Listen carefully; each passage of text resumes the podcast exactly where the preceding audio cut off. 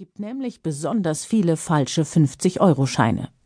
In Deutschland hatten sie 2016 einen Anteil am Falschgeld von mehr als 60 Prozent. Von allen Scheintypen zusammen hat man dort im letzten Jahr rund 82.200 falsche identifiziert. Neue 20-Euro-Scheine gibt es schon seit November 2015.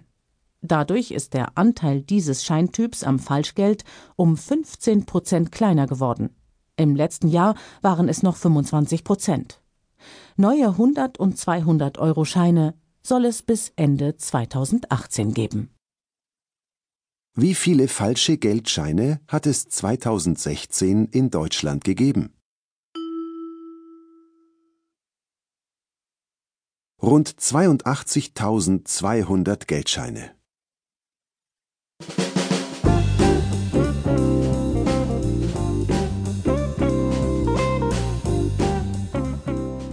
April, April, der weiß nicht, was er will.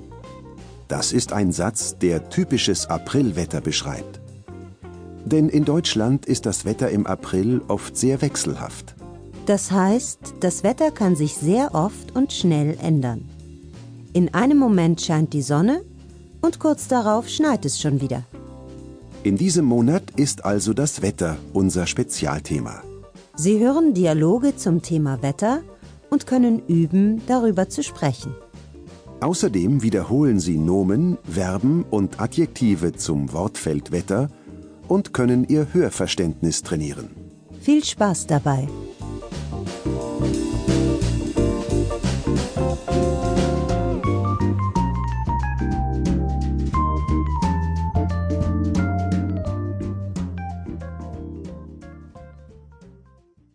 Sie hören einen Dialog.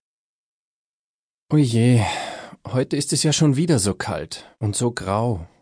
Und dann diese Graupelschauer.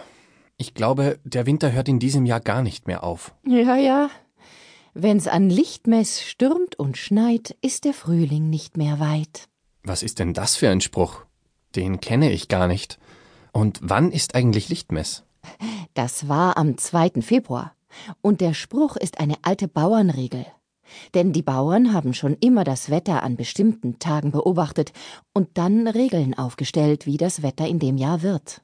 Aha, dann verstehe ich das so. Wenn das Wetter am 2. Februar schlecht ist und es Sturm und Schnee gibt, dann wird es bald darauf Frühling werden, oder? Genau. Und wie war das Wetter am 2. Februar? Hm.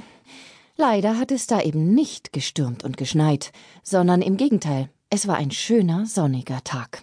Na dann, mal sehen, wann in diesem Jahr der Frühling kommt. Die meisten Verben, die das Wetter beschreiben, werden mit dem unpersönlichen es konstruiert. Sicher kennen Sie schon diese Verben. Es regnet. Es schneit. Zu den Verben gibt es auch passende Nomen. Der Regen. Der Schnee. Kennen Sie auch diese Wetterverben? Wiederholen Sie sie nach dem Signal. Sie hören danach, zu welchem Nomen sie passen und die Erklärung dazu. Es stürmt. Das Nomen dazu heißt Der Sturm. Ein Sturm ist ein sehr starker Wind. Es nieselt. Das Nomen heißt Der Nieselregen. Das ist ein leichter, feiner Regen. Es hagelt. Das Nomen heißt Der Hagel. Das ist Regen mit harten, kleinen Bällen aus Eis. Es graupelt. Das Nomen heißt Die Graupel. Graupeln sind sehr kleine Bälle aus hartem Schnee. Der Graupelschauer.